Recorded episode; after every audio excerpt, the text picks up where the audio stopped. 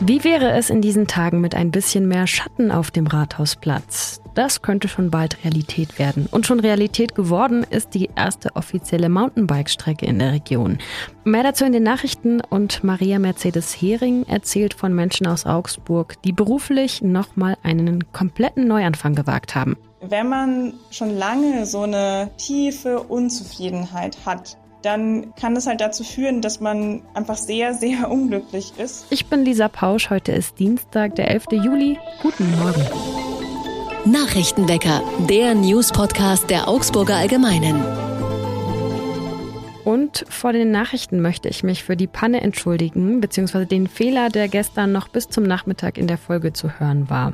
Meine Audiospuren haben sich nämlich verschoben und so haben sich meine Fragen im Interview, die einzelnen Schnipsel also auch verschoben.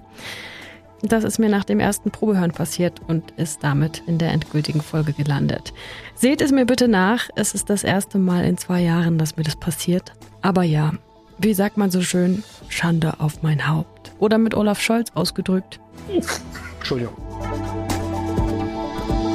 Expertinnen sind sich einig. Sich auf den Klimawandel einzustellen bedeutet auch, die Städte grundlegend umzubauen.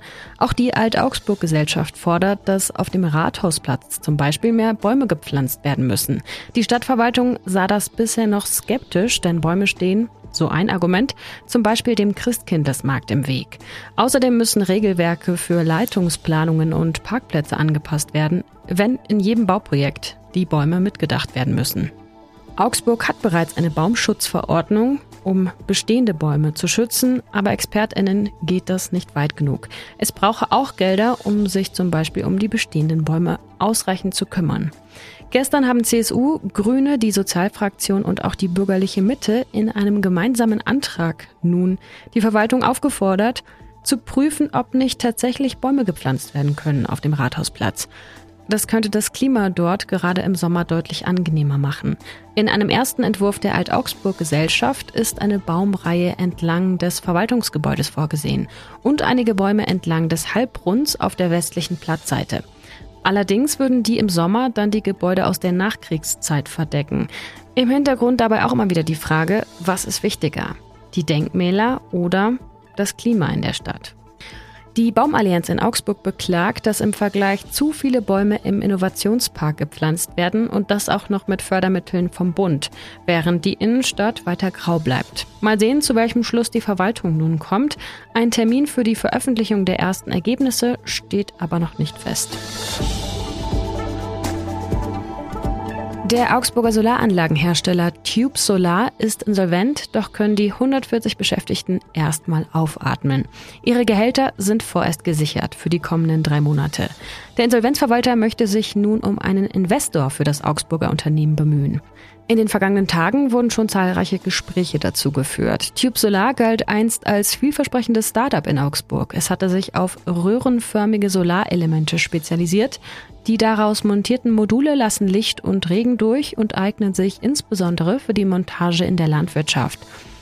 Diese sogenannte Agri-Photovoltaik gilt eigentlich als Zukunftstrend, um Energieerzeugung und Landwirtschaft zu verbinden.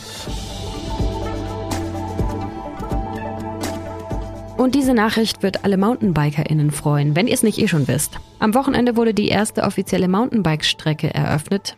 Endlich, endlich, nach drei Jahren Planung. In Leitershofen könnt ihr ab sofort im Wald zwei verschiedene Strecken nehmen.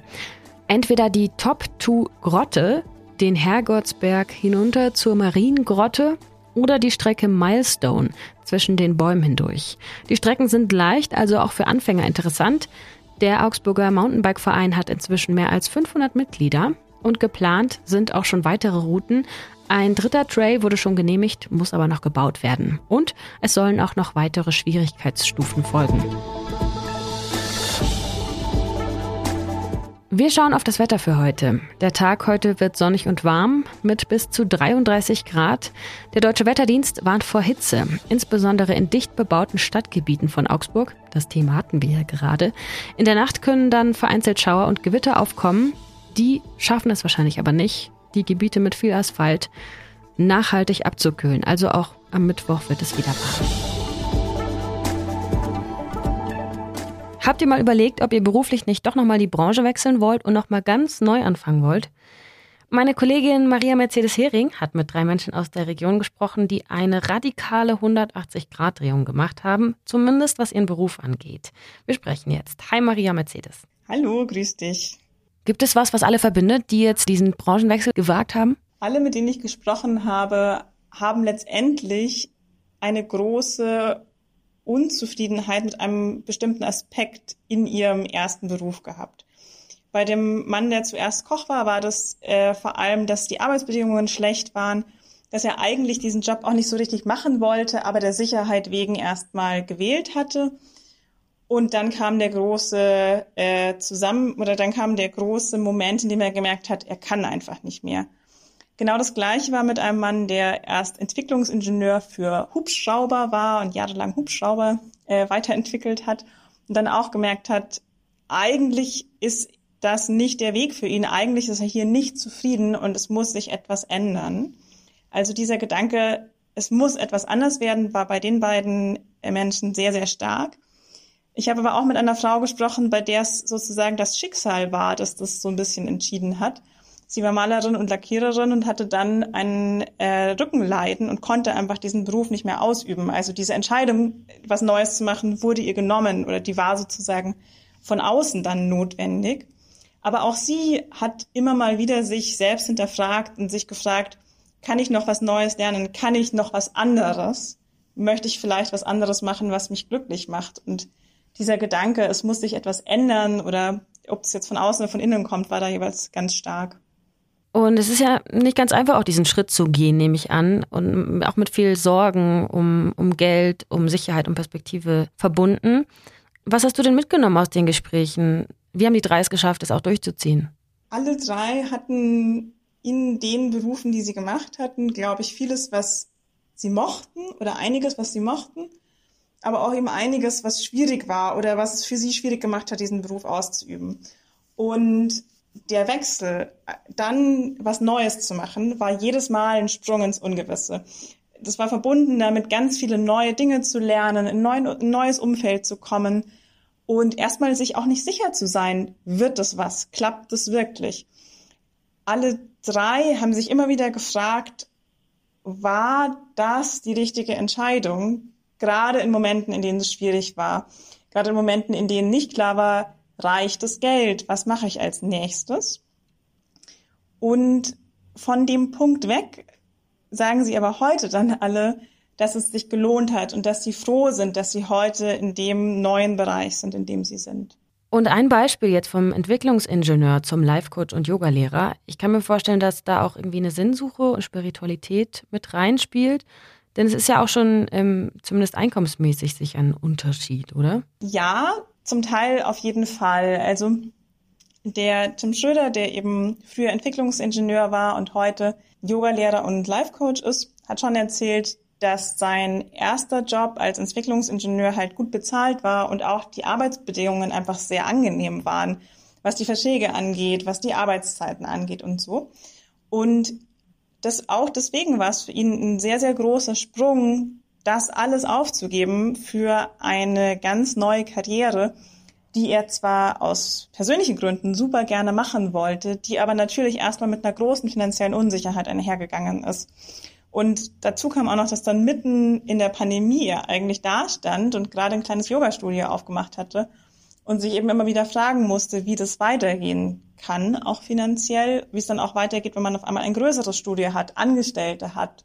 Aber er war bereit, dieses Risiko eben einzugehen, auch weil er halt unbedingt diesen Lebenstraum, diesen neuen verwirklichen wollte. Und hast du einen Tipp jetzt für alle, die gerade denken, hm, vielleicht könnte ich auch mal über einen Wechsel nachdenken? Also ich muss dazu sagen, ich fand es sehr, sehr schön und sehr inspirierend, mit diesen drei Personen zu sprechen. Und eben alle drei sagen, sie sind so glücklich, sie haben es äh, im Nachhinein nicht bereut und sie sind mega froh, dass sie gewechselt sind.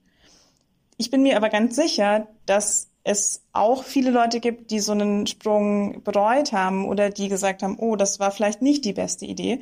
Das sind nun manchmal auch nicht unbedingt diejenigen, die sich dann melden, wenn man, wenn man rumfragt, wer denn von seinem Quereinstieg berichten will. Deswegen würde ich jetzt nicht pauschal sagen, klar, jede Person, die über einen Wechsel in eine komplett neue Branche nachdenkt, soll das unbedingt machen. So sehe ich das nicht und ich glaube, das würden auch meine Protagonistinnen nicht unterschreiben.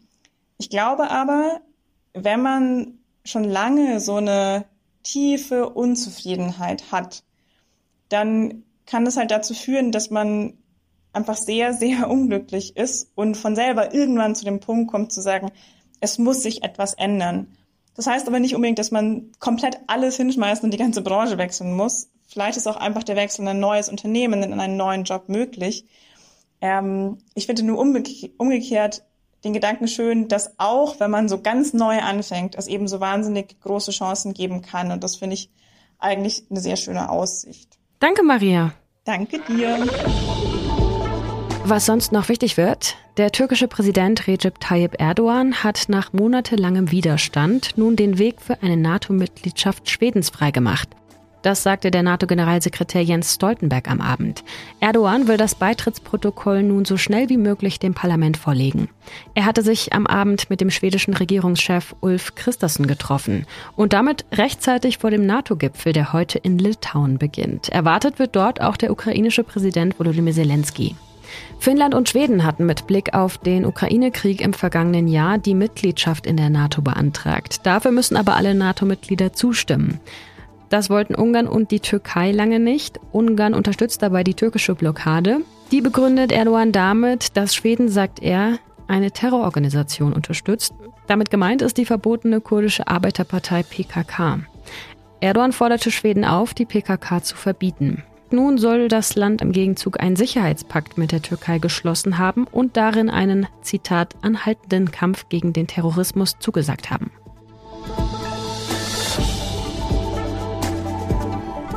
Zum Abschluss gibt es heute einen Kulturtipp. Auf der Freilichtbühne am Roten Tor könnt ihr heute, und nicht nur heute, fast die gesamte Woche, die drei Musketiere sehen. Und wenn ihr hingeht, achtet mal auf das Pferd, das auftritt und auf dem auch geritten wird. Denn verkörpert wird das Pferd von zwei Darstellern, die für jede Aufführung in dieses 90 Kilogramm schwere Kostüm schlüpfen. Diese Pferdefigur wurde in der wohl berühmtesten Puppenwerkstatt der Welt entworfen, in Jim Hensons Creature Shop in London. Da sind auch schon die Muppets oder die Figuren für die Sesamstraße entstanden. Das Pferd kann nicht nur wiehern, sondern auch Freude oder Erstaunen zeigen oder sogar zwinkern. Der Darsteller im vorderen Teil kann auch nicht wirklich viel sehen in dieser Puppe. Er orientiert sich an den Markierungen auf dem Bühnenboden. Also wenn nicht wegen der Geschichte, weil ihr sagt, ihr kennt die schon zum Beispiel, da lohnt es sich auf jeden Fall wegen dieser Pferdefigur hinzugehen. Heute ab 20.30 Uhr und wie gesagt, der Regen geht erst nach Mitternacht los und es ist heute Abend auch um 21 Uhr noch ziemlich warm mit 26 Grad. Das war's von mir und vom Nachrichtenwecker. Ich bin Lisa Pausch. Vielen Dank euch fürs Zuhören. Kommt gut durch den Tag und bis bald. Ich sag wie immer Tschüss, Baba und Ahoi. Nachrichtenwecker ist ein Podcast der Augsburger Allgemeinen. Alles, was in Augsburg wichtig ist, findet ihr auch in den Show Notes und auf augsburger-allgemeine.de.